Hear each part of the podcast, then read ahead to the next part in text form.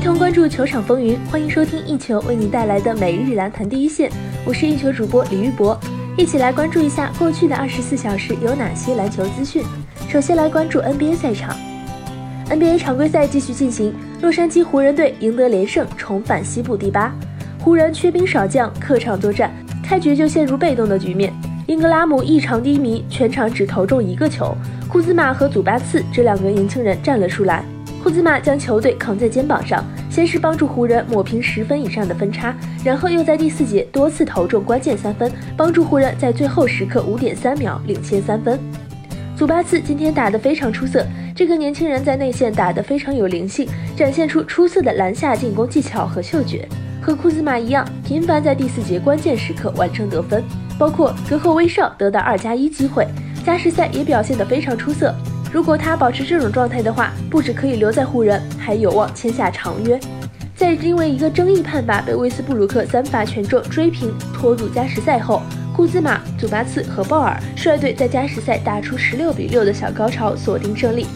湖人队在客场以一百三十八比一百二十八击败雷霆队，湖人队拿到两连胜，他们重新力压爵士队，回到西部第八。雷霆队遭遇两连败。另一边，掘金坐镇主场迎战公牛，最终掘金以一百三十五比一百零五击败公牛，狂胜对手三十分。第四节还剩十一分三十三秒时，哈里斯出现传球失误，被塞尔登抢断。还剩十分二十三秒时，在拉文的助攻下，洛佩兹霸气扣篮砍下两分。还剩三分八秒时，哈里森在布兰登古德温投篮时犯规，送给掘金两次罚球机会。公牛打出流畅配合，此节全队共完成十一次助攻，其中哈里森一人就为队友送出四次传球。掘金三分如雨，全队本节投十粒三分球，但命中率仅为百分之三十。公牛此节手感颇佳，全队投篮命中率达到百分之六十六点六七，与掘金的百分之五十二相比更胜一筹。其中布莱克尼仅此节得到九分。比赛结束，掘金以一百三十五比一百零五击败公牛，锁定胜局。NBA 常规赛继续进行，多伦多猛龙队主场艰难反弹，伊巴卡得到二十二分和六个篮板，洛里得到十六分、九个篮板和八次助攻，他们率队第四节重新领跑。布里奇斯两罚追平，西亚卡姆突破打进绝杀球。猛龙队在主场以一百一十一比一百零九险胜太阳队，太阳队遭遇两连败。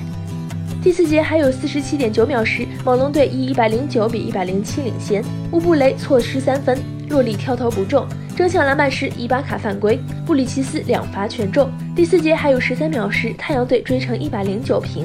猛龙队暂停后。西亚卡姆突破打进压哨绝杀，猛龙队以一百一十一比一百零九险胜。收听最专业的篮球资讯，就在晚宝篮坛第一线。接下来把目光转向 CBA 以及国内赛场。北京时间一月十八日晚，CBA 常规赛第三十二轮，北京队主场迎战广厦队。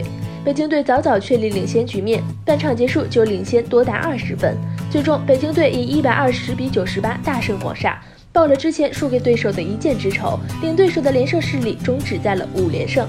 今晚北京对广厦之战本来被预测为一场势均力敌的较量，因此也进入了央视直播的计划。但比赛开打后不久就陷入了一边倒的局面，尤其是在第二节北京外援联手出击后，双方分差不断拉大。半场战罢，北京领先了二十分。在第四节开场不久，刘晓宇三分命中后。北京以九十五比六十一领先，多达三十四分，这也成为了本场比赛的最大分差。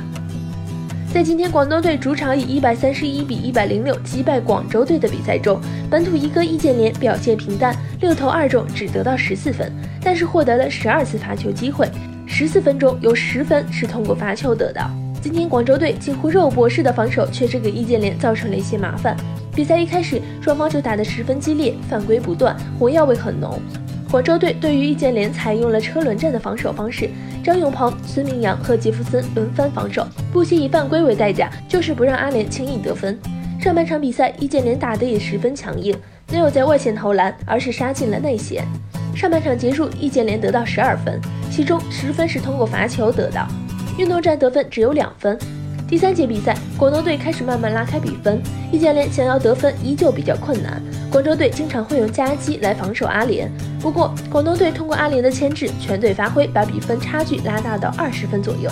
最终，广东队经过一番苦战，在主场以一百三十一比一百零六击败对手，取得了五连胜。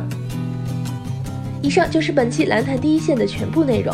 本节目由一球晚宝和喜马拉雅联合制作，我们明天同一时间不见不散。